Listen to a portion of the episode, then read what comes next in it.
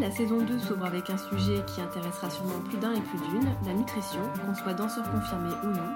On s'est tous à un moment donné interrogé sur notre façon de manger. Si vous appréciez Portée, n'hésitez pas à lui laisser un commentaire et lui accorder 5 étoiles sur l'application Apple Podcast. Bonne écoute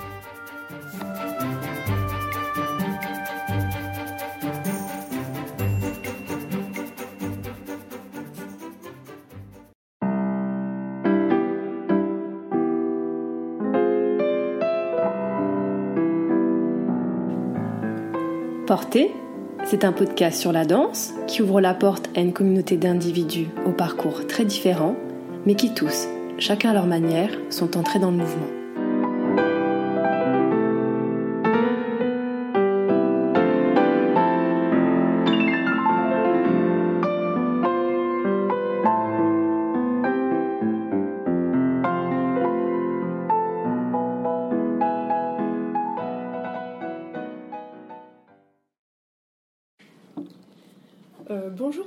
Rubio, merci d'avoir accepté de venir répondre à mes questions aujourd'hui. Est-ce que pour commencer, est-ce que tu pourrais te présenter s'il te plaît?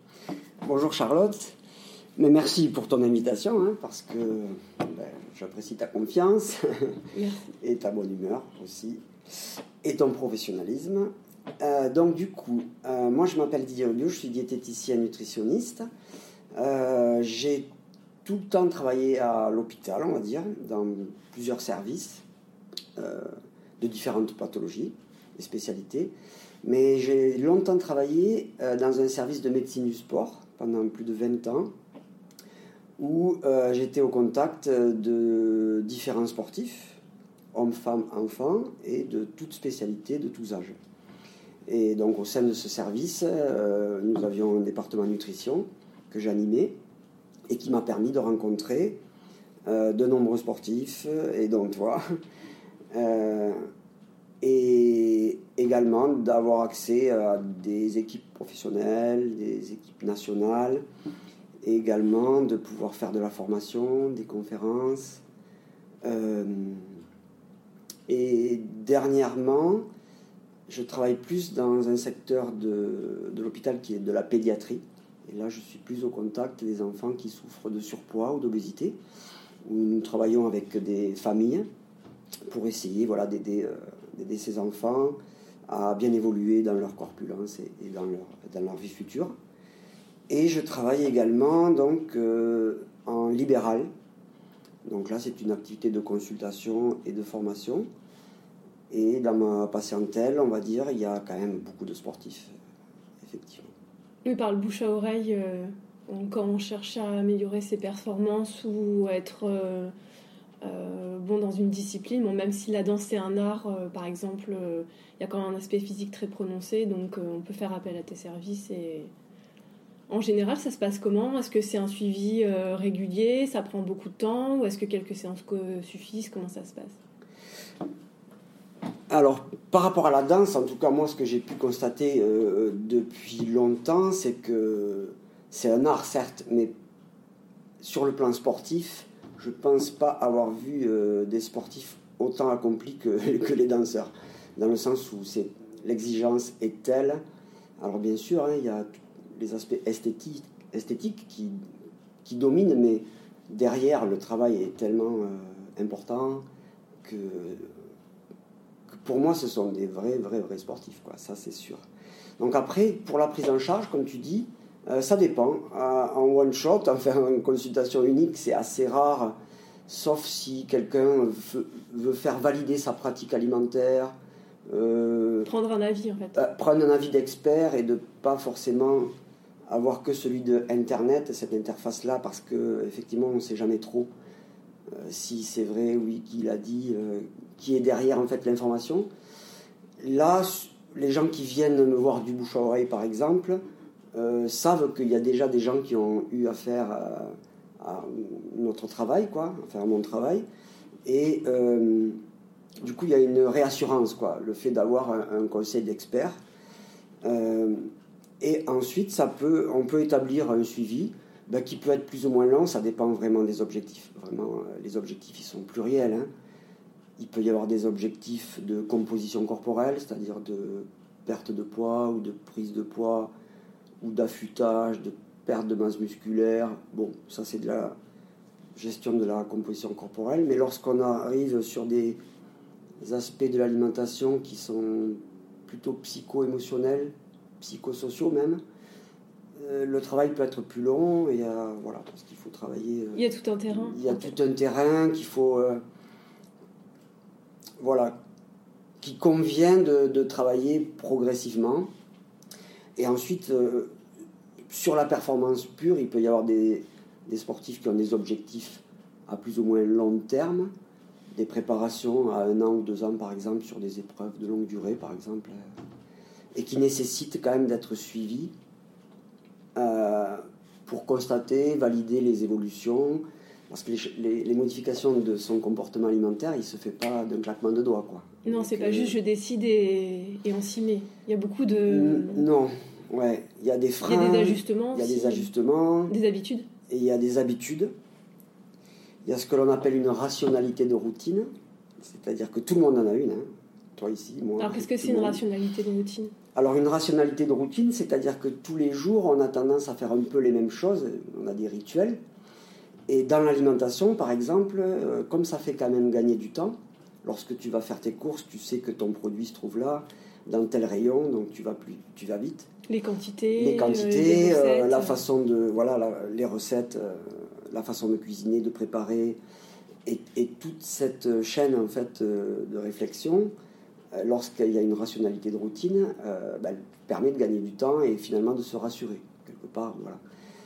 Mais lorsqu'elle est désadaptée, bah, il faut la casser, il faut en trouver une autre, et reconstruire une rationalité de routine, c'est pas si simple que ça, parce qu'il faut trouver d'autres circuits de distribution euh, pour acheter ces aliments. Il faut avoir une pensée en amont, qu'est-ce que je vais faire à manger, donc il faut se creuser un peu la tête. On, sait que les habitudes euh, sont faciles à perdre mais difficiles à apprendre. Oui. oui, oui, oui, tout à fait. Tout à fait. Alors après, euh, lorsqu'on s'intéresse à la diététique, très souvent, il y a une relation assez linéaire et binaire qui est faite entre la diététique, c'est le régime, par exemple. Il y a encore beaucoup de gens qui pensent comme ça. Et un régime alimentaire, c'est une structure à suivre qui est très codifiée. Par exemple, je, je sais pas, je mange un pamplemousse, un yaourt, de la salade et autres. Donc lorsque c'est très restrictif comme ça, ça correspond à, un régime. Donc les gens, souvent, souvent, ils font ça, les sportifs ou autres, hein, ben parce que ça permet de ne pas réfléchir non plus beaucoup, puisqu'il suffit de suivre quelque c'est presque un écosystème en fait. Et alors qu'en fait, euh, quand on élargit vraiment sa pensée sur euh, une vision plus holistique, tu pourrais en parler mieux que moi, je pense, de cet aspect holistique. Hein, euh, de l'être humain quelque part. Hein. Ben, l'alimentation, c'est tellement complexe, tellement pluriel qu'on ne peut pas se restreindre simplement à suivre à la lettre quelque un chose. Petit tableau, Un petit tableau avec je mange des légumes et tout ça. Parce que ça marche un temps, quoi. Mais à terme, euh, sa pensée, elle est, euh, par exemple, si on aborde, peut-être que c'est prévu dans ce qu'on va, euh, ce dont on va parler plus tard, mais la restriction cognitive, par exemple, c'est compliqué, c'est des choses qu'il faut. Alors, c'est quoi la restriction cognitive pour expliquer à ceux qui. Mais la restriction cognitive, ça voudrait dire que. on va simplifier, hein, mais ça veut dire que l'on va s'interdire, par exemple, de consommer certains aliments. On va dire. Euh, c'est le mal. je te prends un exemple. Les glaces, ça fait grossir, j'en mange plus, c'est fini. Qu'est-ce qui va se passer? Lorsque l'on enclenche ces mécanismes, une des premières choses à laquelle on va penser assez souvent, ou même inconsciemment, c'est j'ai envie de manger des glaces, mais je ne peux pas. Et le jour où on va manger de la glace parce qu'on aura vulgairement pété un câble, on va manger, mais dix fois plus. Bon, et ça, c'est pour tous les aliments qui, soi-disant, euh, font grossir. Donc il ne faut pas s'interdire euh, formellement quelque chose. Alors pour moi, euh, voilà, je travaille en tout cas comme ça, c'est-à-dire que on lève. Alors bien sûr, oui, oui, tu fais bien de le signaler, c'est hors allergie, mhm. hors intolérance. Mais là, on est dans un domaine de la pathologie. Donc, du coup, on n'a pas, si tu es allergique aux arachides, tu ne peux pas manger. Mais là, on est, je dirais, dans le poison. Euh, quelque part, on ne peut pas s'autoriser. On n'est pas sur euh, de l'émotionnel, on est sur quelque chose de vraiment rationnel. Quoi. Bon, on va l'écarter. Oui, d'accord. Et du coup, cette restriction cognitive, si on peut éviter de la faire, on, se, on, libère vraiment sa pensée. Euh, et si on arrive à penser en tant que je n'ai pas envie de manger ces aliments, mais par contre je peux manger, c'est plus du tout la même histoire. C'est-à-dire que je n'ai pas envie de manger euh, des glaces et de boire du coca ou autre tous les jours, parce que j'ai pas envie de faire ça. Mais par contre, si un jour il y en a et que je veux en manger, je le fais, quoi. Point. C'est très très différent de dire euh, je ne dois pas manger ça, ça m'est interdit, on me l'a interdit, je me l'interdis, parce que c'est un risque vraiment d'enclencher des mécanismes de perte de poids, de reprise de poids, de, de Oui, euh, c'est aller à contre-courant de ce qu'on recherche finalement. Exactement, c'est contre, c'est tout à fait ça, Charlotte, c'est contre-productif à plus ou moins long terme. Quoi. Donc bah, pour commencer, on va rentrer dans le vif du sujet, euh, parce que j'ai préparé quelques questions. Euh, Très bien. C'est un sujet qui m'intéresse beaucoup. Euh, voilà, quand on est un danseur, donc il y a plusieurs esthétiques. Hein. Il y a jazz contemporain, danse de couple, classique. Donc on n'a pas tous forcément les mêmes corps, mais on a un outil de travail qui est commun. Euh, si on parle par exemple euh, sur des danses euh, qui demandent un fort investissement physique, mais aussi des restrictions esthétiques dans le sens où on doit respecter un, certain gabarit, mais quand même envoyer derrière pas mal de, de, techniques, des choses comme ça. Comment on s'organise pour avoir une alimentation qui puisse bah, nourrir correctement le corps, mais voilà, c'est de préserver une espèce de d'image extérieure qui est requise en fait dans la profession. Et eh oui. Tous ces métiers-là. Et, eh, eh oui, oui, tout à fait. De toute façon, la danse à très haut niveau.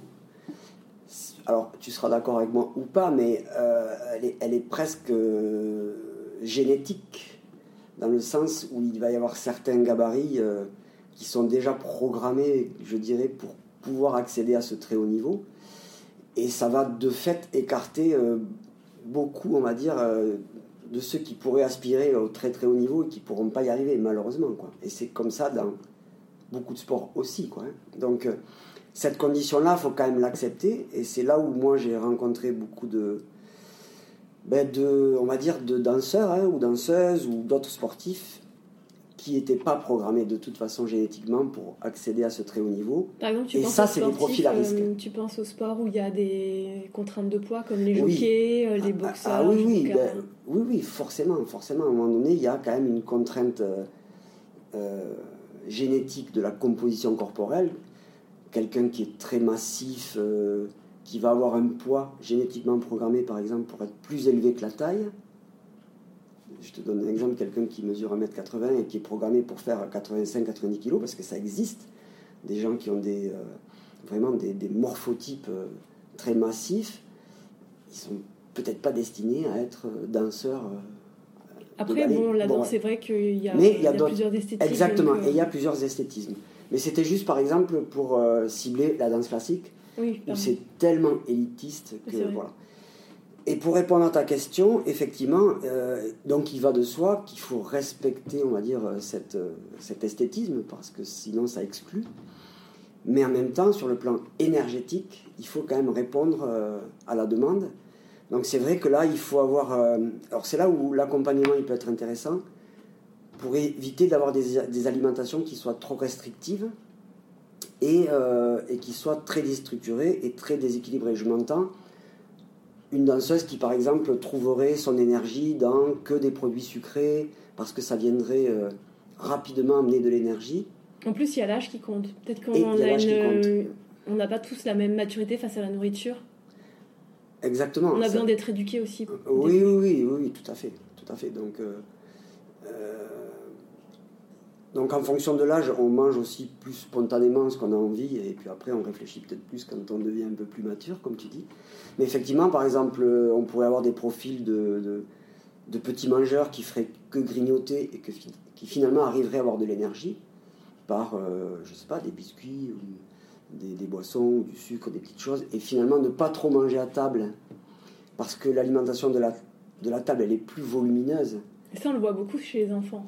Et oui, et oui, oui, et du coup, euh, je mange pas à table parce que ça, ça va me faire grossir, mais c'est très souvent ce que l'on mange à table qui va nourrir le muscle, les os, le cerveau, enfin tout ce qui constitue Donc ce qu'on peut dire, c'est s'asseoir à table déjà.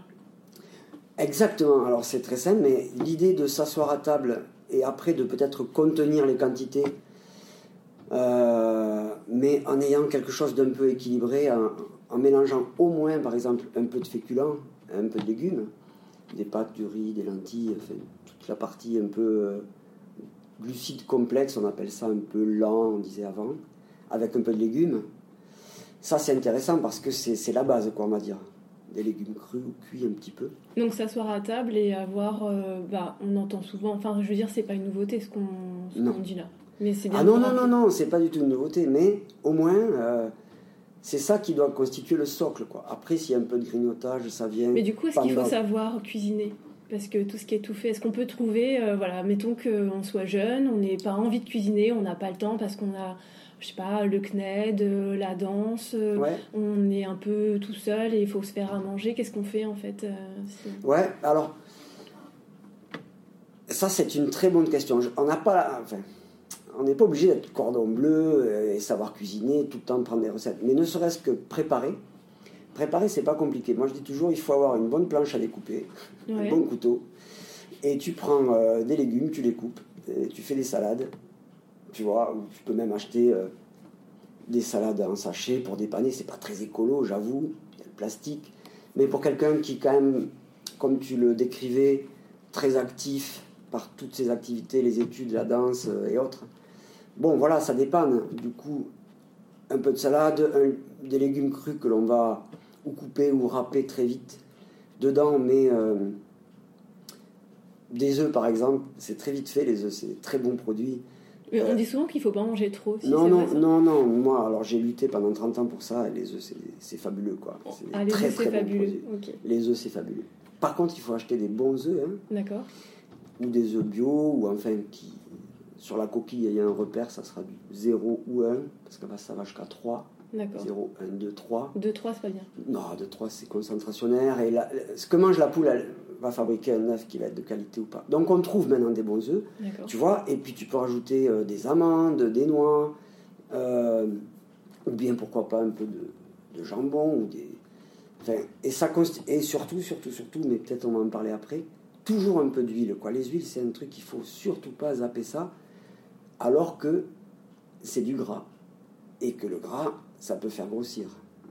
Et que dans un dans une spécialité comme la danse esthétique, tu peux te dire non, le gras, c'est pas pour moi. Or, le gras, ça fabrique les hormones, ça constitue les cellules. C'est-à-dire que si on mange pas, si on mange pas de gras, qu'on se dit voilà, je vais pas grossir, je mange pas de gras, est-ce qu'on risque par exemple un déséquilibre hormonal qui pourrait pas grossir? Oui. Euh, est-ce qu'on pourrait euh, avoir un fonctionnement du cerveau un petit peu déficient parce que donc on, on, danse moins bien finalement parce qu'on a moins de cognition oui. Des choses comme ça. Alors oui, oui, moi je suis tout à fait persuadé de ça. Et tu peux ajouter à ce que tu viens de dire la blessure. Ah, la blessure. Parce que la blessure, euh, l'intégrité des, fibres musculaires de toutes les cellules, elles sont composées quand même de, bon, on appelle ça des phospholipides, mais à l'intérieur il y a du gras. Et ce gras, si tu veux, il, euh, faut l'amener, quoi. Donc, euh, et le gras qui est végétal, donc les huiles, souvent, tu vois, l'huile d'olive, l'huile de colza, l'huile de noix, l'huile de lin ou autre, apporte des acides gras essentiels, hein, et notamment aussi sur certaines, colza, colza noix. Alors moi j'ai une question sur, les acides, 3, sur les acides gras essentiels. Euh, essentiel, ça vient d'où ce mot? On dit qu'ils sont essentiels parce qu'on en a besoin ou c'est vraiment un terme technique euh? Parce qu'on entend tout le temps les acides gras essentiels. Essentiels, ouais, c'est un peu... Alors, ouais, c'est technique, mais en même temps, c'est tout simplement parce que le corps les fabrique pas. D'accord. Et qu'à un moment donné, ils sont essentiels parce qu'il faut les trouver. Il faut quelque part. oui, il faut les trouver quelque part, les manger, s'en nourrir euh, pour nourrir euh, voilà, ces cellules. Et quelqu'un, et tu le sais mieux que moi, un danseur ou une danseuse qui se blesse, elle danse pas. Et, et ça, on veut pas. Et Dieu sait que les danseurs et danseuses dansent blessés. C'est vrai. C'est vrai. Et c'est d'ailleurs dans cette spécialité où j'ai trouvé le plus de gens qui continuaient blessés à s'entraîner. Alors, à ton avis, euh, euh, comment, alors, comment on se nourrit? Ah oui, les autres, les autres sportifs, ils s'arrêtent Bah, enfin, il y en a qui vont pas s'arrêter, mais j'ai trouvé que dans la danse, spécifiquement... On a un côté jusqu'au bout. Ouais, exactement. c'est ça, c'est ça, Et alors, du coup, un danseur blessé, euh, parce qu'il y a plusieurs formes de blessures, mais un danseur blessé, comment on l'accompagne Comment est-ce qu'il peut euh, se soigner, entre guillemets, ou s'aider à se soigner en mangeant? C'est-à-dire qu'on sait qu'il y a l'inflammation, par exemple. Il y a les blessures euh, bah, traumatiques, donc ça, bon, c'est pas toujours lié à l'alimentation, mais qu'est-ce qui peut aider aussi à, au corps pour se réparer Comment on peut faire par rapport à ça? Ouais, alors après, bon, ça dépend de la blessure, on est d'accord. Hein. Si par exemple on part sur quelque chose, euh, on, va, on va séparer en deux branches tout ce qui est chronique, style inflammation, tendinite, euh, fracture de fatigue aussi, et tout ce qui est euh, plutôt bah, traumatique, mais il y a peut-être quelque chose à faire. Donc si on part d'abord sur le chronique. Donc il faut impérativement, si c'est chronique, il faut essayer de trouver la cause, quoi, le départ. Hein, plutôt que de toujours mettre des pansements, des pansements, des pansements. Voilà. Donc l'inflammation, euh, si elle est chronique, il peut y avoir des terrains, on appelle ça, qui vont être, euh, par exemple, le terrain acido-basique, il est assez prégnant, c'est-à-dire euh, beaucoup, beaucoup d'activité. Et puis, par exemple, une hydratation un petit peu défaillante, qui n'est pas à la hauteur de ce qu'il faudrait. Et une alimentation, par exemple, très axée sur les produits ultra transformés, ce qu'on appelle, c'est-à-dire quand même issus de l'industrie, où il va y avoir énormément dedans de, euh, de composants qui sont des marqueurs d'ultra transformation, ça s'appelle. Donc il va y avoir euh, des conservateurs. C'est écrit sur les étiquettes. Ouais, ben, ben déjà, quand tu as une étiquette où tu as 5, 6, 7 ou 8 euh, additifs, des additifs, des colorants. Est-ce que Yuka, ça peut servir dans ce hein cas-là? L'application Yuka Yuka, elle aide un petit peu, ouais, ouais, bien sûr, ça peut, ça peut servir. Par exemple, quels sont les additifs qu'il ne faut pas du tout croiser quand on a un terrain comme ça, une bah, inflammation chronique? euh, Presque, j'allais dire, il faut essayer d'aller le plus possible vers une alimentation la plus, simple. possible et prendre euh, les, euh, les, aliments, ben, je sais pas, les plats cuisinés, tout ce qui est viennoiserie, biscuiterie, boissons sucrées. Par exemple, on a le droit de manger des gâteaux, si on les fait soi-même, c'est mieux. Ah ouais, mais là, oui, oui, ça, bien sûr, parce que dans ta cuisine, tu pourras jamais faire un produit ultra transformé. Tu ne peux que le transformer. Tu prends des œufs, de la farine. Même si c'est de la farine blanche, des trucs comme ça. Ouais, ouais, mais il n'empêche que tu peux pas ultra transformer parce que tu n'as pas la technologie qui va euh, scinder, par exemple, des produits, les reassembler par derrière. Faire des textures, des choses comme des ça. Textures, des agents de texture, des choses qui n'existent pas. Ton corps sait pas tellement bien le reconnaître. Mm. Alors, il y en a qui sont plus sensibles que d'autres à ça, tu vois. Mais quelqu'un qui a un terrain chronique comme ça, où il y a beaucoup de produits industrialisés, il manque de l'eau, c'est peut-être même un peu hyper protéiné, il n'y a pas beaucoup de végétaux, tu vois, donc le terrain il va s'acidifier et chroniquement il peut y avoir euh, des soucis d'inflammation. Donc trop de protéines, c'est pas bon non plus? Ah non, trop de protéines, c'est sûr que c'est pas bon non plus, ça c'est plus que sûr. C'est quoi trop Au regard ben, trop, ça veut dire que. C'est quoi trop de protéines Trop, trop, ça veut dire, bon déjà ça dépend du gabarit, hein, oui, si, oui. si, tu prends quelqu'un qui pèse 50 à 60 kilos, euh, il n'a pas besoin de manger. Euh, 100 grammes de, protéines totales en tout, c'est-à-dire la viande. Par jour. Par jour, c'est-à-dire euh, la viande, les produits laitiers, euh, toute l'alimentation apporte des protéines. D'accord. Tu vois, il y a des protéines un petit peu partout. Après, les produits animaux, c'est sûr que c'est là où il y en a le plus. Hein. Mhm.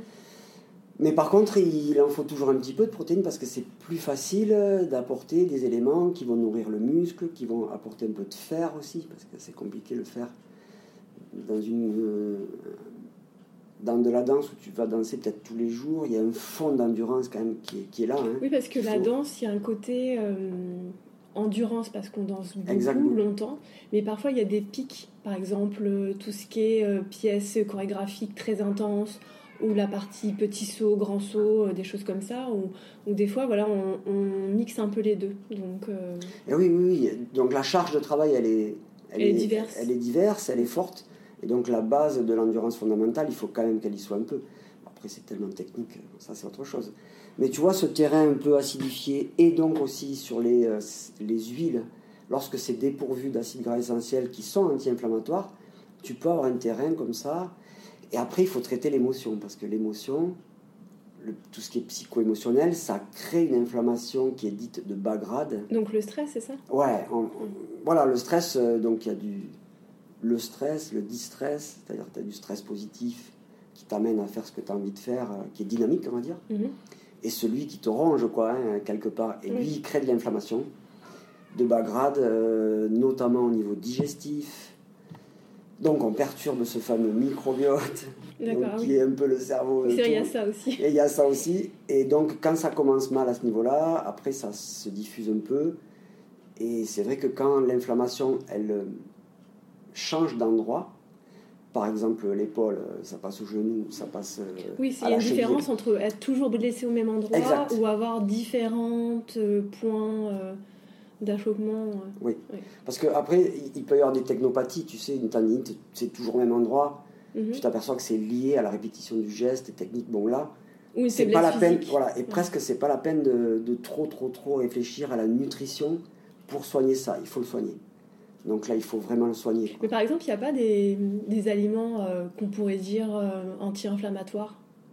Qu'on pourrait limiter en fait euh, l'apport d'anti-inflammatoires pharmaceutiques pour aider un peu? Ah, oui, alors tout ce que je viens de dire, c'est vraiment cette stratégie-là. D'accord. Oui, c'est plus une stratégie qu'un aliment particulier. Oui, ouais, ouais, Je pense qu'il n'y a pas d'aliment miracle. C'est vraiment. Parce qu'on dit souvent le, le, curcuma, les baies de goji, tout ça. Ah oui, oui, le curcuma, c'est une très bonne épice. Après, elle, travaille. Euh, Mais il faudrait en manger beaucoup. Elle travaille, exactement. Elle travaille vraiment le digestif. Après, si tu prends les curcumoïdes plus la pipérine, par exemple, ça, c'est un anti-inflammatoire puissant. Où est-ce qu'on trouve la Dans le poivre. Dans le poivre. Mais si tu veux, tu as raison. C'est-à-dire que quand tu en manges un petit peu, c'est des choses de tous les jours qui vont travailler sur le long terme. Et quand, à un moment donné, il faut taper fort, mm. bon là, il y a des compléments nutritionnels qui existent où, il y a, ils ont surdosé. Et donc ça, on peut utiliser ça. Mais il faut un conseil, quoi, parce que euh, tu, peux ne pas, tu vas dépenser de l'argent pour rien déjà, si tu mm. l'utilises mal, tu vois. Donc, euh, ce que l'on pourrait retenir, c'est que moi, je vois pas de super aliments. Et au contraire, il y a des aliments qui, sont, euh, qui, qui boostent l'inflammation euh, spontanément. Euh, Genre le mauvais combo. On sait par exemple, enfin, moi j'ai toujours cru que par exemple il y avait des aliments qui bloquaient un peu l'absorption du fer, on va dire. C'est vrai, je dis pas de bêtises. Oui. Est-ce que ça, peut être la même chose euh, avec l'inflammation où il y a des, des nutriments, enfin quelque chose qui se passe avec certains aliments qui seraient pas bons pour, pour les gens qui souffrent d'inflammation? Ben, Les gens qui souffrent d'inflammation, il faut. Bon, on va regarder toujours de manière plus globale, mais quand il y a vraiment une, trop forte consommation, tu vois, de, viande, de fromage, et, quand c'est très dépourvu de, végétaux, cet axe-là, il est quand même assez inflammatoire, quoi. Ça, c'est sûr, avec des acides gras très saturés, c'est-à-dire euh, le gras qui est contenu dans cette viande, euh, dans les fromages, bien que ça reste des, bons aliments, mais quand l'axe c'est que celui-là et qu'il n'y a pas le penchant, c'est la quantité. Oui, c'est la quantité et c'est la dominante qui fait que. Ah, c'est la quantité qui fait le poison. Voilà, avec des, des acides euh, comme les sodas ou autres. Et là, ça m'amène à te parler d'un truc que tu as dit à un moment donné, j'ai pas encore répondu. Mhm. Tu as évoqué la fracture de fatigue. Oui. Donc là, c'est là où je pense qu'il faut être vigilant chez les jeunes filles et parce que tu avais évoqué aussi l'âge, hein, donc si on mélange adolescent, adolescente, mhm. fracture de fatigue, mhm. là il faut bien réfléchir quand même, parce qu'effectivement, euh, la fracture de fatigue, c'est dû à la répétition d'un geste. Donc normalement, une, un os, ne doit pas se casser euh, simplement, euh, spontanément comme ça. Il faut qu'il y ait un traumatisme. Mhm. Et tu l'as évoqué, tu as dit, s'il y a un traumatisme, ça c'est une blessure. Mais une fracture de fatigue, donc il faut, il faut bien regarder, parce que Qu'est-ce qui constitue l'os chez une jeune personne? C'est les hormones, donc il faut qu'il y ait des oestrogènes. C'est quand même le calcium, puisque c'est un constituant de l'os, et c'est de la vitamine D. Mhm. Donc ça, moi je le regarde tout le temps parce que en imaginant que on est une jeune danseuse qui est euh, un peu évité euh, les produits laitiers parce qu'on lui a dit que c'était mauvais ça peut être mauvais pour quelqu'un, mais globalement, on ne le sait pas pour tout le monde. Oui. Donc, on, va s'enlever cet apport de calcium qui est massif. Alors, bien sûr, on peut en trouver dans les amandes, dans, il y en a, mais la proportion est tellement. Euh, le coefficient, il est tellement bas dans tout ça par rapport à ces produits laitiers. Alors, moi, je ne suis pas pour en manger 3, 4, 10 par jour, mais s'il n'y en a plus, c'est gênant, quoi. La vitamine D, c'est pareil. La vitamine D. Euh, si, on danse tout le temps dans un studio Exactement. à l'ombre. Et voilà. Donc si, si tu prends jamais le soleil, Tu la fabriques pas. Et, si, et la vitamine D, tu sais qu'elle est liposoluble, c'est-à-dire que c'est une vitamine D qui est contenue dans le gras.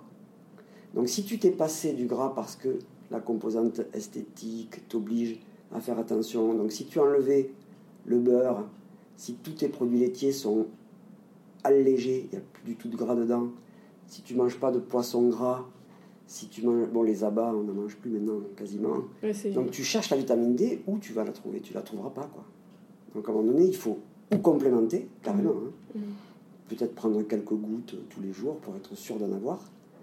Et quand il y a de la vitamine D, du calcium, et que le statut hormonal il est en faveur, c'est-à-dire qu'il y a encore des oestrogènes, tu vas fabriquer de l'os euh, à ce moment-là pour toute ta vie, hein, il faut le savoir, parce qu'après c'est fini. Hein. Après c'est foutu. Après c'est foutu. Après tu as ton os et c'est tout pour la vie. Alors si on a loupé le coche, on fait comment? Il n'y a plus rien à faire? Non, mais tu entretiens ce que tu as. D'accord. Alors, comment on entretient ce qu'on a quand, par exemple, voilà, on est un danseur, une danseuse, euh, même un homme, hein, euh, voilà, parce que ça arrive aussi, euh, et qu'on a 35 ans et que bah, la retraite c'est dans pas longtemps, mais qu'on veut continuer.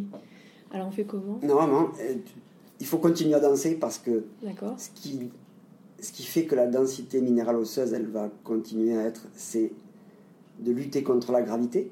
Donc, danser, il n'y a peut-être pas mieux puisqu'en fait, tu, tu, densifies tes os. Mhm. Bon, en essayant de ne pas se blesser, on est d'accord. Oui, hein. on essaie d'être, oui. tu vois, tu regardes la vitamine D qui en est, ça c'est sûr, parce que il faut être sûr que, que tu la fabriques. Si tu prends jamais, jamais le soleil, si tu es dans une région où tu. Euh, oui, où enfin, si tu passes ta vie entre le studio et la, le théâtre. pour peu que tu aies la peau un peu sombre aussi, tu, tu, ah tu, voilà, donc ça compte, quoi, tu vois. Ça, ça, voilà il faut bien dormir, et puis il faut globalement plutôt bien s'alimenter. Ça veut dire qu'il faut quand même trouver encore du calcium. Normalement, cet âge-là, on a compris. Hein qui Normalement, à cet âge-là, on a compris. Et normalement, on a compris. Parce qu'il y a déjà eu des trucs avant. Donc, euh, ouais. la vie, elle t'a marqué des expériences. Et, Ou des gens t'ont dit aussi. Et ouais, les, bonnes rencontres. Il euh, bah, faut savoir écouter aussi. Et oui. Et juste pour finir sur ça, c'est mhm. qu'il y a une période de la vie où c'est un peu délicat et si euh, ceux qui écouteront ton podcast peut-être le retiendront. J'essaie vraiment de parler à mes élèves, oui. C'est ça, c'est que par exemple les sodas, c'est très riche en acide phosphorique. Ce qu'il mhm. faut savoir, c'est que l'acide phosphorique, ça euh, contrecarre l'absorption du calcium. Donc imagine-toi un moment où tu as enlevé euh, les yaourts, fait tout ce qui est produit laitier, le calcium, il n'y a pas. Et à ce moment-là, tu as une espèce de d'attitude, quoi, un petit peu de tribu, euh, parce que tu vas prendre même des light, hein, c'est-à-dire tu vas plutôt euh, t'accélérer avec du coca light ou un truc un peu adrénergique parce qu'il y a de la caféine, tout ça. Mm-hmm. et, je ne prends pas trop trop sucré parce que bon, mais, mais il n'empêche que l'acide phosphorique, elle y est quand même. Ce qui veut dire que ça contrecarre l'absorption du calcium si déjà il n'y en a pas beaucoup. Et ça, ça a été très très bien montré aux États-Unis sur des populations adolescentes qui avaient des densités minérales osseuses faibles, tout simplement parce qu'elles avaient complètement écarté tout ce qui était calcium. Mais par contre, il y avait euh, la coca-attitude, attitude. Bon, désolé pour la marque, j'ai rien contre. Hein, au moins, il faut bien nommer les ennemis. C'est, ouais, voilà. Après, c'est pas mon ennemi, hein, ça peut être très sympa. Mais, mais c'est l'attitude et la récurrence. Et, la récurrence, tout à fait, qui fait qu'à un moment donné, ce statut-là, il n'est pas en faveur. Euh, et donc les danseurs et danseuses. Il y a des danseurs, euh, euh, il y a des danseuses qui font des pointes. Donc ça sollicite vachement des petits os dans le pied. Les garçons sautent beaucoup. Donc ce statut-là, moi, si, si, en tout cas, si on peut récupérer une info qui servirait, c'est-à-dire, c'est pas la peine de se suralimenter dans tout ce que je viens de dire pour avoir des os super solides, mais à l'inverse, faire en sorte que ça soit fait pour pas que tout soit fragile, quoi. Je sais pas si je me fais bien comprendre. C'est l'idée d'avoir un statut euh, nutritionnel et hormonal qui convienne quoi, à cette spécialité qui est la danse, comme tu l'as si bien dit. Tu, as bien ciblé les petits os, euh, les sauts, les répétitions, et, et puis là. Quand, mais on parle, enfin souvent en nutrition, enfin quand on parle de nutrition, on parle souvent euh, de nourrir ses muscles, de choses comme ça, ou de prévenir les fractures, mais on parle pas assez de la corrélation de la nutrition avec le système hormonal. Et euh, on sait aussi que le sport euh, contribue un petit peu à débalancer euh, certaines hormones Je pense que quand on fait du sport du haut niveau, c'est. Enfin, on le voit par exemple chez certaines jeunes filles et chez certaines femmes, les cycles sont sont un petit peu perturbés. Les garçons, je sais pas trop comment ça se passe, mais j'imagine qu'il y a des choses à faire aussi pour préserver sa santé euh, par rapport à ça. Comment on ajuste euh, sa nutrition par rapport à son système hormonal quand on fait un sport exigeant? Eh ouais, ouais, tout à fait, tout à fait. C'est alors euh, de plus en plus, hein, c'est c'est de plus en plus étudié quand même sport et femmes hein, maintenant. et tant mieux, hein, parce que moi, jusqu'à présent, j'ai pas vu qu'il y avait une attention particulière mais même les hommes, au niveau de la testostérone, c'est peut-être que ça peut. Ouais, ouais, ouais, mais, mais le, le, le, risque, il est, il est moindre, malgré tout. Il est, ouais. Ils sont plus protégés. Ouais, ouais, ouais, Très honnêtement, je pense que oui. Déjà, sur, euh, sur la construction osseuse, c'est pas la même histoire quand même. Et puis, euh, ben, c'est pas les mêmes hormones, il y a, y a les cycles. Une femme, elle est quand même, on va dire, c'est la survie de l'humanité qui fait quand même que forcément elle a plus de masse grasse qu'un homme. Ça, c'est quand même quelque chose qu'il faut accepter. On peut difficilement faire, même si on peut avoir des, profils très longilignes où il n'y a pas beaucoup de masse grasse, mais, mais quand même. C'est un peu contre nature. Mais c'est contre nature, forcément il y en a. Parce que s'il n'y a pas de graisse, je simplifie, eh bien il n'y a pas de. on ne peut pas. Euh, avoir d'enfants, quoi, quasiment. Je, simplifie, mais c'est ça. Si on n'a pas les hormones, on ne peut pas procréer. Donc, ce, statut-là, il faut quand même l'admettre. Et de fait, pour ces jeunes femmes-là, l'idée, c'est d'essayer d'avoir une alimentation la plus adaptée sur le plan énergétique pour répondre à la demande. C'est-à-dire que quand il y a des alimentations qui sont très très hypocaloriques, tu vois, déjà en dessous de ça dépend du gabarit, hein, mais en mm. dessous de 1500 calories, c'est très peu quand même déjà, tu vois. Et en plus, il faut savoir le calculer parce qu'on se rend pas toujours Alors déjà, il faut savoir le calculer, mais moi je préfère quand les gens ne calculent pas. Oui. Parce que, mais on se rend pas compte. Euh, mais, mais, tu te rends pas compte, mais c'est ouais, voilà. Mais c'est peu quand même, hein, c'est peu. Alors donc quand tu es sur du 1000 calories, là on est vraiment dans du régime. Hein. C'est très restrictif, ça exclut beaucoup d'aliments parce que sinon ça rentre pas dans, dans le calcul. Et là, c'est le nombre de repas aussi. Oui, oui, oui, parce que du coup, le nombre de repas, c'est important, parce que c'est vrai qu'en fractionnant, c'est plus intéressant. Tu peux avoir un petit déjeuner. Un après, j'ai une question à, euh, sur le nombre de repas après. Après, parce que oui, on peut discuter de ça. Mais voilà, l'idée, c'est d'avoir euh, une, alimentation qui, qui corresponde à l'énergie dont on a besoin. Et cette énergie, si elle provient de bons aliments, on va dire entre guillemets, euh, des végétaux, des légumes, des fruits, des féculents, un tout petit peu de viande ou œuf, euh, quelques produits laitiers, voilà, ça c'est une base quoi, de l'huile. Et après, s'il y a des choses qui viennent en plus, je sais pas, je dis n'importe quoi, des biscuits, un truc. Oui, on a le droit de se faire plaisir. voilà, le plaisir, on va, on va faire peut-être un petit chapitre là-dessus. Mais voilà, ça c'est euh, au moins on se met quand même à l'abri euh, de désordres hormonaux d'aménorrhée secondaire, parce que c'est souvent le problème. Euh, est-ce que, est que, si on ne se nourrit pas bien, on peut bousiller sa thyroïde? Parce que c'est quand même euh, un peu un organe qui joue beaucoup sur. Euh, ouais, mais là, là je ne serais pas si formel que ça de, la relation entre nutrition directe et thyroïde. ça peut jouer, ce qu'on peut... Alors, oui, parce que si on s'intéresse à l'iode, par exemple. L'iode, c'est important pour la thyroïde. Il y a des régions où l'eau ne va pas être iodée. Donc des fois, il faut le regarder pour pouvoir euh, apporter de l'iode, par exemple avec du sel iodé, ou avoir des aliments qui vont quand même en contenir, des produits de la mer par exemple ou autres, qui, qui, vont, qui vont apporter un peu d'iode, parce que des fois ça peut faire défaut. Et c'est vrai que ça, la thyroïde, elle a besoin d'iode. Bon. Mais après, si la thyroïde ne fonctionne pas, il faut consulter parce que peut-être il y a un dysfonctionnement qui vient d'ailleurs. Euh, euh, mais en tout cas, toutes les hormones, à un moment donné, comme elles sont toutes en interaction, on peut réellement penser que. Moi, je ne suis pas endocrinologue, hein, mais s'il y en a une qui fait défaut, comme c'est tout un feedback, l'autre va.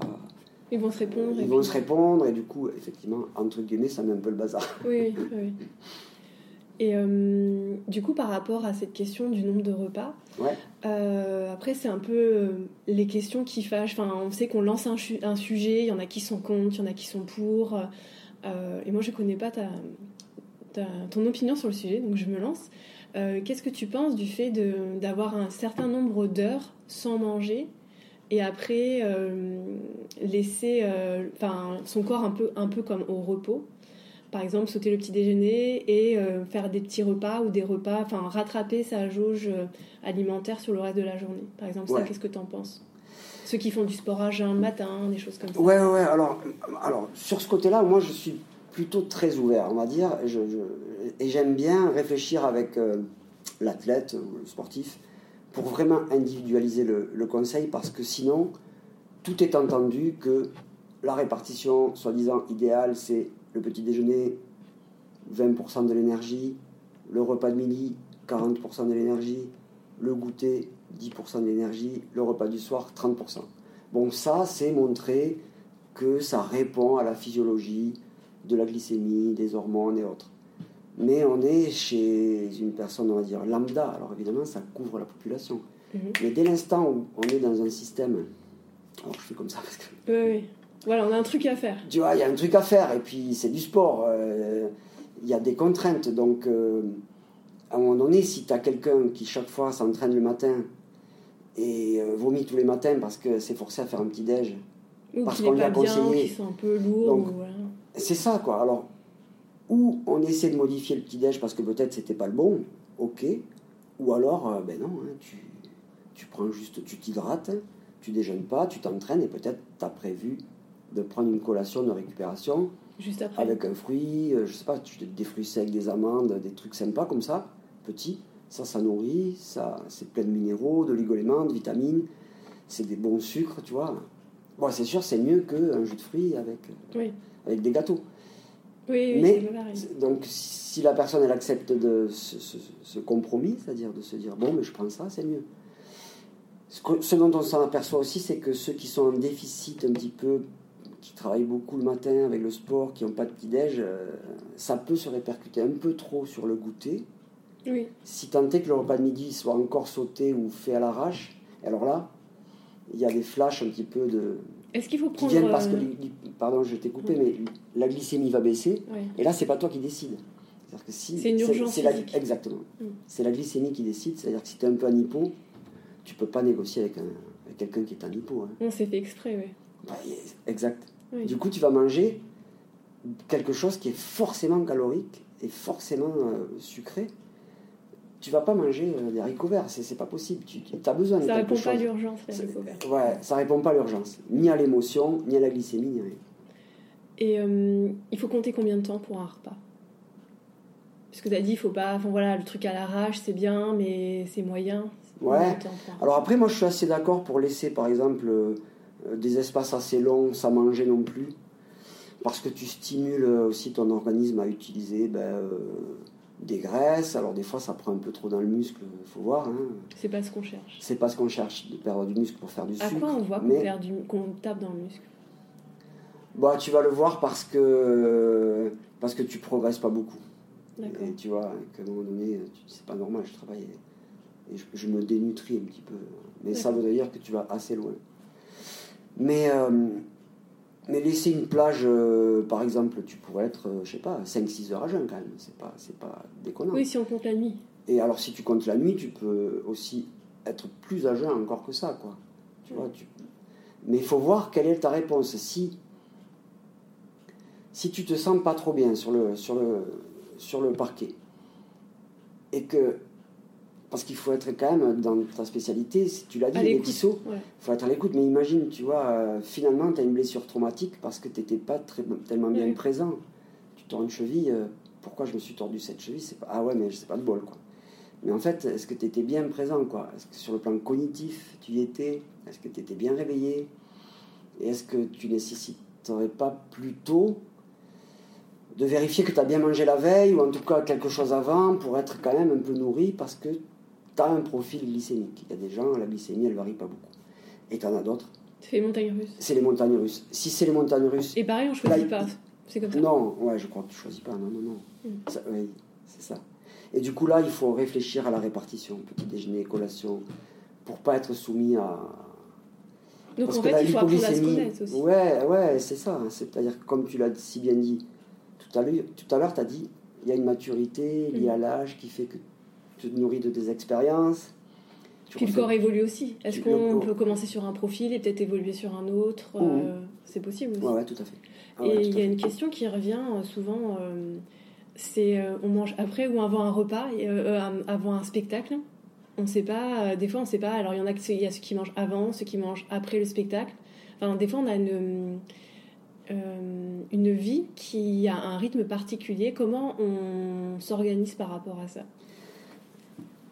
Alors, il n'y a pas de règle pour tout le monde, encore une fois, Charlotte. Pourquoi? Parce que tu vas encore avoir des individus qui, face au stress, vont se serrer, ils peuvent rien avaler. S'ils mangent, ils vont vomir. Je, pousse le bouchon, hein, mais. Et il y en a d'autres qui vont être stressés, voire angoissés, de si je ne mange pas, je vais pas avoir l'énergie nécessaire. Donc si on prend ces deux profils, il faut avoir une réponse adaptée aux autres. Si la personne elle a besoin de manger, alors il faut éloigner la prise quand même, tu vois, pour être sûr de ne pas être encombré sur le plan gastrique, c'est-à-dire de ne pas avoir les Oui, si on est en train de digérer, euh, c'est Tu vois, euh. que le foie travaille trop, bon. Donc du coup, il faut éloigner, ça dépend de l'heure du spectacle, je sais pas, mais... Bon, enfin, en général, c'est le soir, à moins que ce soit en matinée, mais euh, en général, c'est 20h. Enfin, ça tombe pile sur l'heure du repas du soir. Voilà, bon, mais si c'est 20h, tu fais vraiment comme les comme dans les clubs de foot ou autres, euh, il faut faire un repas quand même à midi ou 13h, plutôt 13h d'ailleurs. Il faut, le pousser, tu le, tu le... Et si tu sens qu'il y a besoin d'une collation, tu vas la faire vers 18h, je sais pas, une banane, quelque chose de frugal. Hein. Euh, mais tu sais que c'est là, et psychologiquement c'est là, et, et, tu sais que l'énergie, elle est là, il n'y a pas de souci. Et si par cas, avant 20h, tu aurais besoin de prendre un truc, tu vas le faire sous forme de boisson, quoi. Mm. Tu vois, une petite boisson, euh, peut-être qu'il y aura un poil de sucre dedans, quelque chose qui, qui te rassure et tu, tu sens qu'il y a un truc. Quoi, tu vois, oui, là, il y a encore euh, le, le, côté. Euh, enfin, les émotions qui, qui viennent, pareil, mettre leur grain de sel Exactement, dans la façon de manger. Et après, si tu as quelqu'un qui est vraiment serré, stressé, il peut rien avaler, bon, ben, plus encore, il faut que, que cette personne, elle s'alimente en amont, hein, ça c'est sûr. Et après, peut-être de prévoir quelque chose à grignoter, peut-être une petite barre de céréales, quelque chose, quelque chose qui, même un petit rituel, hein, qui peut être amené à être là euh, pour se rassurer, euh, mais qui va pas euh, être là sur quelque chose qui, est, hyper. si c'est serré, c'est serré, il n'y a rien qui passe. Quoi. Et l'adrénaline, elle est déjà là, tu vois, c'est compliqué. Quoi. Et au niveau aussi de l'organisation, par exemple, euh, bah, c'est comme les athlètes euh, qui ont euh, des championnats à certaines périodes de l'année. bah, dans la vie d'un élève ou d'un danseur, il y a des périodes où il y a des grosses périodes de répétition, il y a des grosses périodes de, de spectacle, des fois on part en tournée, et après hop, c'est les vacances. Comment on gère, est-ce enfin, comment on gère les vacances est-ce qu'on mange pareil? Qu'est-ce qu'on fait? La reprise, des choses comme ça. Mais ça, c'est une super question. Moi, je vois la chose comme ça, c'est-à-dire que... Comment on gère Noël? Je vois trois pôles, tu vois, dans, l'alimentation. parce que l'alimentation, c'est un acte alimentaire, quoi. C'est pas que des protéines, des lipides, des glucides. Pour moi, il y a euh, la dimension vitale, tu vois, physiologique, hein, de, Sociale manger. Mais il y a la dimension sociale, euh, psychosociale, émotionnelle et même le pôle, euh, ou alors là on va mettre le plaisir en avant, c'est-à-dire l'hédonisme. Et donc ces trois pôles, tu vois, c'est-à-dire la biochimie, le psychosocial et l'hédonisme, ça va être vraiment en fonction euh, des périodes, quoi. Parce que si tu es vraiment dans le spectacle et tout ça, on va être dans de la pure biochimie, quoi. C'est-à-dire, je vais manger euh, tel ou tel aliment, je sais pas, une banane, des amandes, je répète un peu toujours ça, mais selon, je sais pas, quelque chose qui dont on sait que ça va passer. Euh, tu vas pas manger euh, des trucs super gras. Enfin, ça s'entend, on est dans de la biochimie. Oui, la souris d'agneau, c'est pas avant le spectacle. Ouais, bon, tu vas pas picoler. Euh. bon, c'est voilà. Mais l'aspect psychosocial, il intervient assez souvent, par exemple, dans toute la période de l'entraînement. Pourquoi? Parce que c'est de l'organisation sociale, les courses, avec qui je vis, qu'est-ce que je mange, où j'achète qu'est-ce que je mange en temps pour être bien à l'entraînement, je récupère, mais je peux manger quand même des choses, comme je te disais, du gras, des choses comme ça, parce que c'est obligé. Et quand on va être dans une période de trêve, puisque là maintenant c'est ça, vraiment il faut, euh, il faut partir sur un pôle presque d'hédonisme. Faut on a le droit de lâcher prise? Il faut, mais c'est pas quoi. Ouais, non, il faut, il faut. C'est plus le mot, c'est qu'il faut. C'est-à-dire vraiment, il faut se libérer et passer en mode euh, festin, entre guillemets, mais festoyer, c'est ça. Hein. C'est vraiment mettre le. l'aspect du plaisir. La, culpabilité un Mais t'as pas, pas. Parce que la, culpabilité, il n'y a rien de pire. Il n'y a rien de pire, hein, parce qu'il n'y a pas de raison de culpabiliser. Parce que la culpabilité, ça se paye cher. Hein. Ça se paye, quoi. C'est quelque chose qui, qui génère du stress, qui... alors que non, c'est Là, il faut profiter de manger des choses qui, que l'on ne mange pas d'habitude, déjà. Oui, c'est dans Parce que c'est plus, plus noble, entre guillemets, c'est plus riche. Et voilà, et après, soi-même, on va s'arrêter euh, parce qu'on ne va pas être bien. Mais en tout cas, il faut profiter de ce moment-là. Il faut vraiment, vraiment se dire je profite de ça parce que. Alors, profiter, c'est parce que c'est bénéfique. Tu vois ce que je veux dire? C'est pas que c'est bénéfique. C'est quelque chose qui est pris, qui est là, c'est du plaisir, c'est du partage. Et c'est là, quoi. Et le plaisir, il a, en son sens, il a, un... il a des aspects positifs euh, oh. aussi. Le plaisir, c'est Montaigne qui disait ça. C'est la prime accordée au bon fonctionnement du corps. Il avait raison. Le gars, lui, se faisait réveiller en pleine nuit, tu vois, par des petits orchestres, là, pour avoir juste le plaisir de se rendormir, le gars, tu vois. Il ah, faut pas être insomniaque. Tu dis, le mec, euh, quand même, il, il, a poussé le bouchon. Mais c'est vrai que le plaisir, c'est pareil, il peut y avoir trois formes de plaisir. Tu peux avoir Après, on peut dire ça aux jeunes parents aussi. Ouais. qui se réveiller. Euh. Ah ouais, si tu t'endors, c'est bien. Oui, il faut savoir se rendormir. C'est ça. Mais le plaisir, tu vois, tu as les ascètes. L'ascétisme, c'est des gens qui se font pas trop plaisir, ou alors ils se font plaisir en se faisant pas plaisir. C'est vraiment oui. l'ascétisme, quoi. Tu vois. Mm. Et après, tu as un. Mais c'est une forme de plaisir. Hein? C'est une forme de plaisir. Oui, ça peut être une forme de plaisir.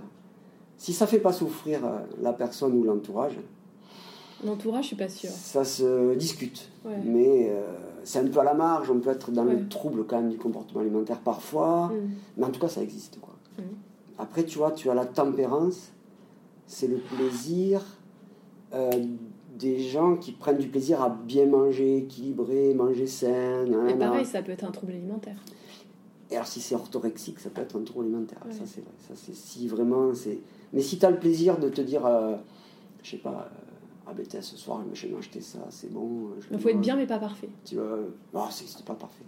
Donc vous dans les danses, dans la danse, c'est difficile. Hein. Il, vous faut atteindre des sommets, tu vois, mais bon. Et le plaisir de l'hédonisme qui existe, euh, c'est-à-dire les épicuriens. Épicuriens, ce sont des gens qui pensent, ils se font plaisir très très souvent. Alors ils le payent cher aussi de notre côté parce que souvent ils vont peut-être prendre du poids, ou développer des maladies métaboliques. on n'est pas chez les danseurs, mais. Mm. Donc l'idée, c'est que ce plaisir, il est là, il existe, et il, faut se réconcilier avec l'alimentation, et, ça fait partie de l'équilibre. Pour moi, la progression, elle est dans le déséquilibre et le retour à l'équilibre. Quand tu danses beaucoup, tu stresses la cellule, tu stresses tout, et tu reviens à l'équilibre. Et tu progresses. Si tu reviens pas à l'équilibre, tu progresses pas. Pourquoi? Parce que c'est à risque de surentraînement, mm. c'est à risque de blessure, c'est à risque de perturbation psycho-émotionnelle qui t'amène, bon, ben, voilà. Oui, on est un peu des machines, on fait pour faire et on ne fait plus par plaisir.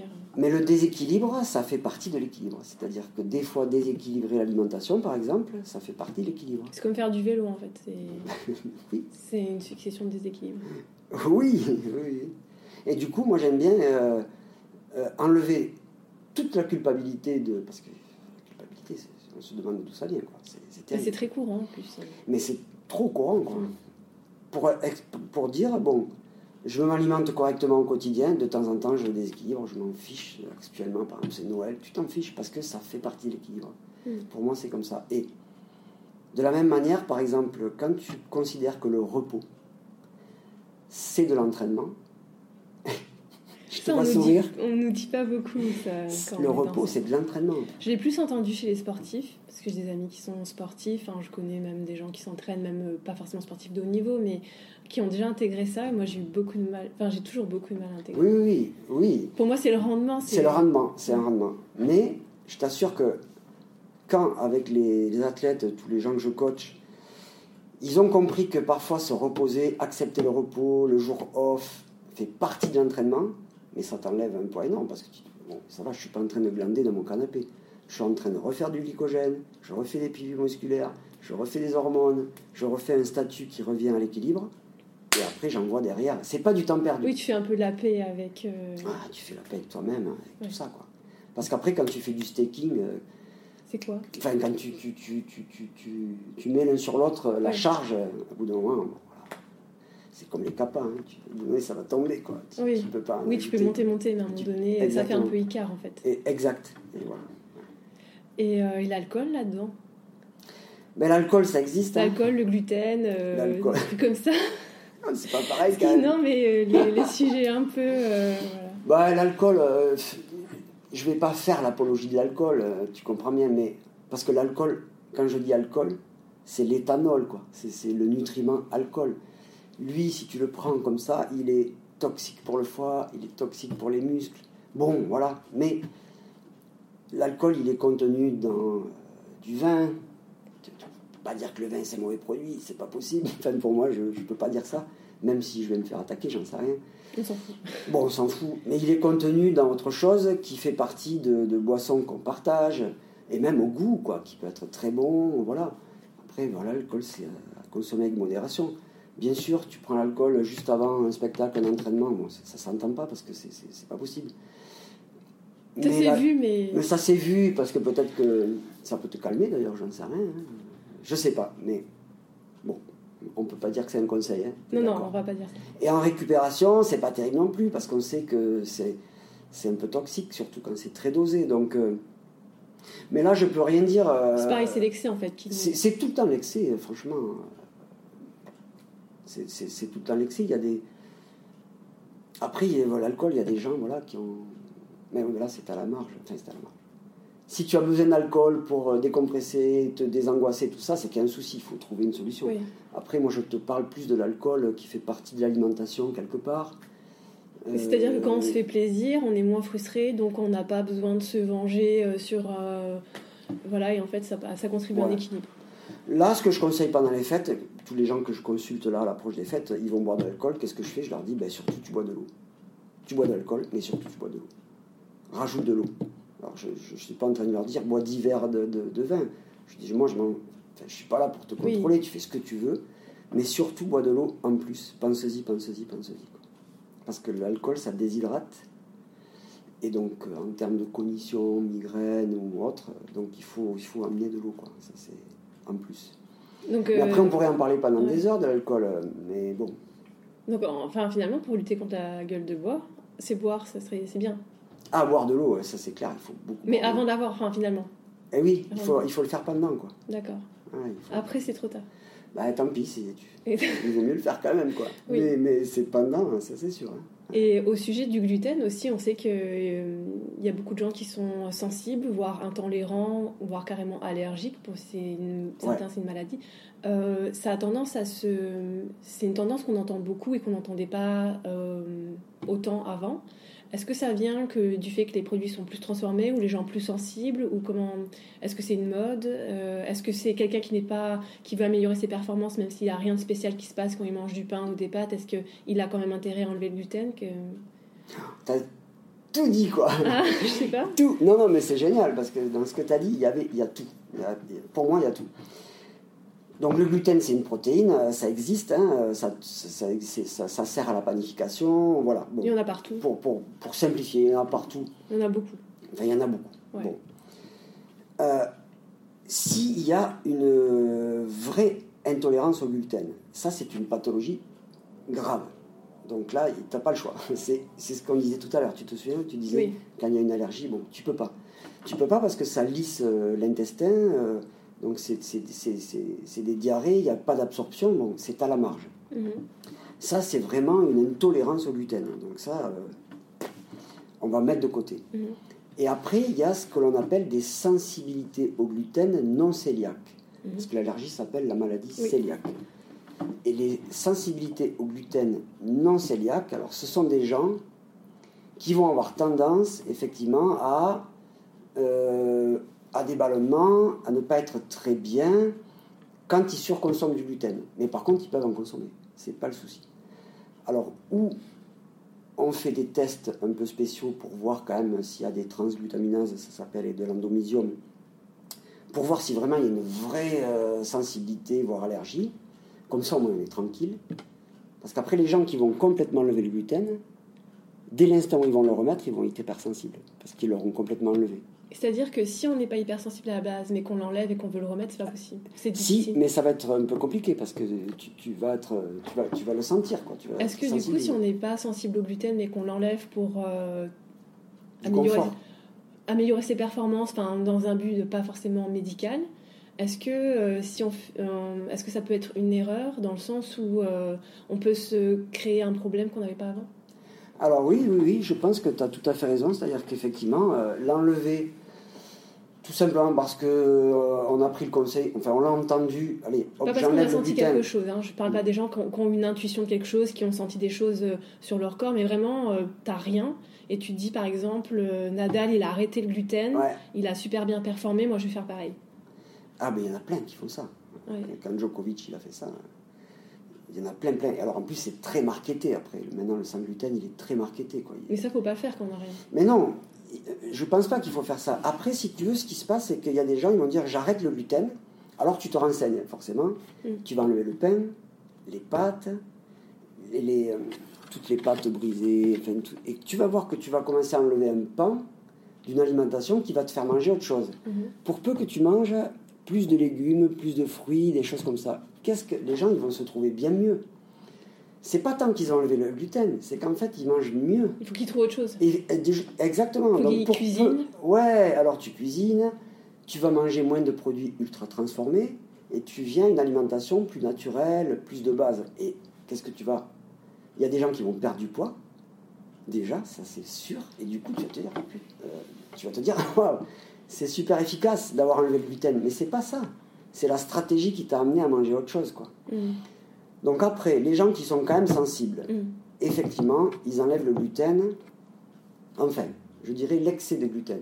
C'est-à-dire, tu vas enlever tout ce qui est ultra transformé, que tu vas trouver dans le commerce. Tu vas enlever beaucoup de biscuits, beaucoup de... Y compris la baguette de pain, tout ça. Alors, tu peux garder peut-être un peu de baguette de pain, mais c'est vrai que les baguettes très aérées, mm. quand il n'y a pas de levain, euh, par exemple, oui, pas le pain allemand. Le pain allemand, là, bien noir. il est dur à manger, lui. Mais il rajoute du gluten. Mais quand tu commences à enlever euh, que tu vas manger pas que des pâtes, et tu vas manger des pommes de terre, des lentilles, hmm. des pois chiches, du quinoa, un peu de riz. Sarrasin. Sarrasin, tu vois, exactement, oui. Tu vois, tu commences à changer un peu tout ça. Ben, sur le plan digestif, tu vas avoir du confort, parce qu'il y aura moins de ballonnement, et ça va aller mieux. Mais de là à dire je vais gagner parce que j'enlève le gluten, cette relation. C'est trop simpliste. Non, c'est simpliste, c'est mm. vraiment trop simpliste. Et du coup, ça a versé sur la mode. Il y a des modes. Il y a des modes de sans gluten. Voilà. Donc, euh, moi, je le regarde. Euh, parce qu'après, socialement, ça complique quand même. Bah après, il y en a de plus en plus, donc... Euh, bon, si tous tes amis sont comme ça, ça va. Mais moi, je suis... Voilà, je suis toujours dans une espèce de modération. Si les gens ne peuvent pas manger de gluten, c'est sûr qu'il faut l'enlever. S'il y a une sensibilité au gluten non cœliaque, une vraie, alors euh, il vaut mieux enlever le max de ce qui est industriel, garder des choses simples, et ça s'arrange, et ça, et ça va très très très bien. Quoi. Et pour terminer cet entretien, parce que ça, ça fait déjà un moment qu'on parle, euh, étant donné la situation actuelle, euh, est-ce qu'il y a quelque chose, une stratégie nutritionnelle alimentaire adoptée pour préserver ses défenses immunitaires et un bon moral. Je parle par rapport, euh, voilà, la Covid, tout ça. Qu'est-ce qu'on peut faire pour se dire, bon, euh, il y a peut-être quelque chose à faire par rapport à, son alimentation pour euh, être en forme et c'est d'être le plus tanké possible s'il y a un petit virus qui passe. Franchement, moi, j'ai pas de. Je sais, c'est très difficile de se positionner là-dessus, donc je vais pas trop trop rentrer dans trop de détails. Il y a des études qui vont montrer que effectivement l'alimentation peut concourir à renforcer l'immunité. Ça c'est un peu vrai parce que tout ce qu'on vient de dire depuis le début, ça joue, ça c'est sûr. Parce que la fragilité, en fait, elle te fragilise aussi sur le plan immunitaire. C'est-à-dire, si on, mange mal, on est fragilisé. Ben, si tu, oui, si tu manges très très mal, ça dépend. Et encore, ça dépend des individus. Et tu as des gens qui génétiquement. Qui tiennent coûte que coûte. Coûte que coûte. Ils ont des immunités de dingue et t'en as d'autres qui chopent tout ce qui passe. Ça, tu le vois, tu peux rien y faire. Mm. Donc je pense que l'idée, c'est surtout les gestes barrières, quoi. Franchement, il faut continuer, tu vois, à, se laver les mains. Avant de manger Se protéger. Mais bien sûr, non, non, mais c'est vrai. Hein. Ça, c'est tout à fait vrai. Hein. C'est les gestes barrières. Moi, je l'ai vu quand les gestes barrières se sont levés, les gastro, les machins, les rhumes, tout est revenu. Hmm. Alors que ça avait quasiment disparu. Et ça, c'est de l'immunité, quelque part. Maintenant, face au Covid, moi, j'ai pas une stratégie nutritionnelle. C'est un peu une blague, mais non. Alors, bien sûr, se renforcer. Il y a des compléments alimentaires qui mélangent la vitamine D, du zinc, tout ça. Bon, ok. mais on ne peut pas dire à quelqu'un, prends ça, tu, tu, vas passer à côté du Covid. C'est impossible à dire, je ne peux pas. Et après, je crois qu'il faut rester positif, tu vois, et profiter des, des amis, de la famille, et essayer d'être euh, tanké, tu vois, mais psycho-émotionnellement. Peut-être pas mettre tous la même tortilla dans le même, la même sauce. Voilà. C'est ça.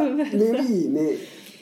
Et après, l'immunité, tu le, tu le sais, hein, l'activité physique, le mm. sport, franchement, c'est très puissant, mais c'est des courbes, tu sais, comme ça. C'est-à-dire qu'à un moment donné. Il ne faudrait pas refermer euh, les clubs de sport, il euh, ne faudrait pas refermer les écoles bah, de Ou, euh. ben non, ben, enfin, moi, si tu m'interroges là-dessus, c'est sûr que je vais te dire non. Parce que bon, c'est vrai que la sédentarité. Non, la sédentarité, c'est l'activité la plus à haut risque pour moi, quoi. Mm. Pour tout. Hein. Mm. Pour l'articulation, pour tout, même pour l'immunité. Donc, mm. non, il faut se stimuler. Et la... Mais par contre, c'est vrai que le sport à outrance, à un moment donné, des fois, ça déprime. Enfin, ça déprime l'immunité, hein, je parle. Oui. Donc, euh, voilà, c'est pas la peine non oui, Parce que le, le, corps, il peut pas être occupé à tout faire. Exactement. Et du coup, il trouve sa limite. Non, mais je crois qu'il faut rester positif, il faut essayer d'être heureux avec ce que tu aimes, euh, manger des bonnes choses. Actuellement, il va y avoir, tu vois, tous les fruits secs et tout ça, ça, ça sort là maintenant. C'est, On a bien compris, banane, amande, ça marche bien. Banane, amande, les raisins secs, euh, les dattes, tout ça, moi j'aime bien. Euh, tout ce Après, il y a toutes les baies, tu sais, baies de goji, tout ça, ça peut enrichir l'alimentation dans des salades composées avec des, des bonnes huiles, des choses simples et qui ont des matrices. Juste pour finir, en fait, je, voudrais quand même parler de ça. C'est-à-dire que les aliments, quand ils sont entiers, ils ont euh, tel matrix, ça sort à la télé, ça sort aussi moche en ce moment. La matrice, c'est qu'il y a tout qui tient, tu vois. C'est des visions très holistiques de la nutrition. C'est d'avoir des choses, c'est complet, tu vois, ça tient.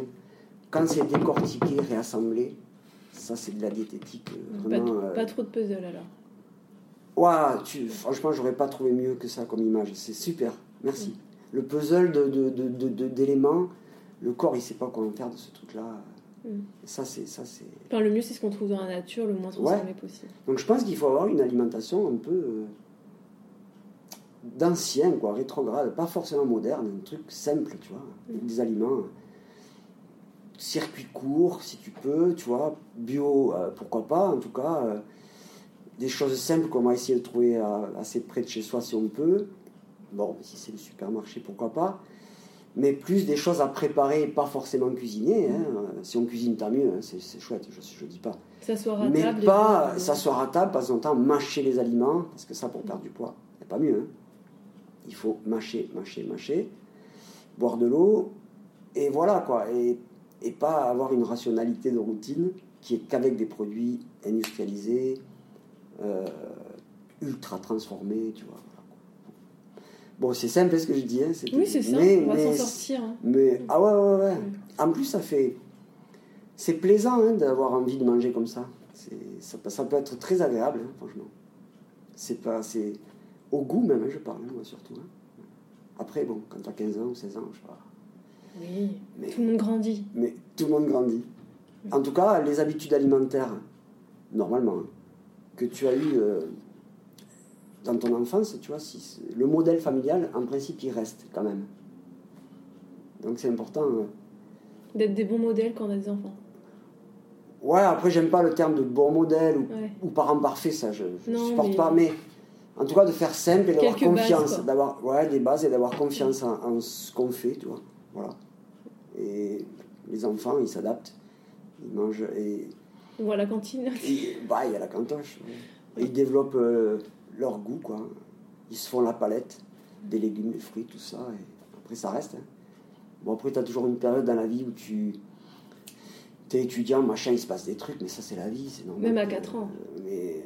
à 4 ans aussi, hein.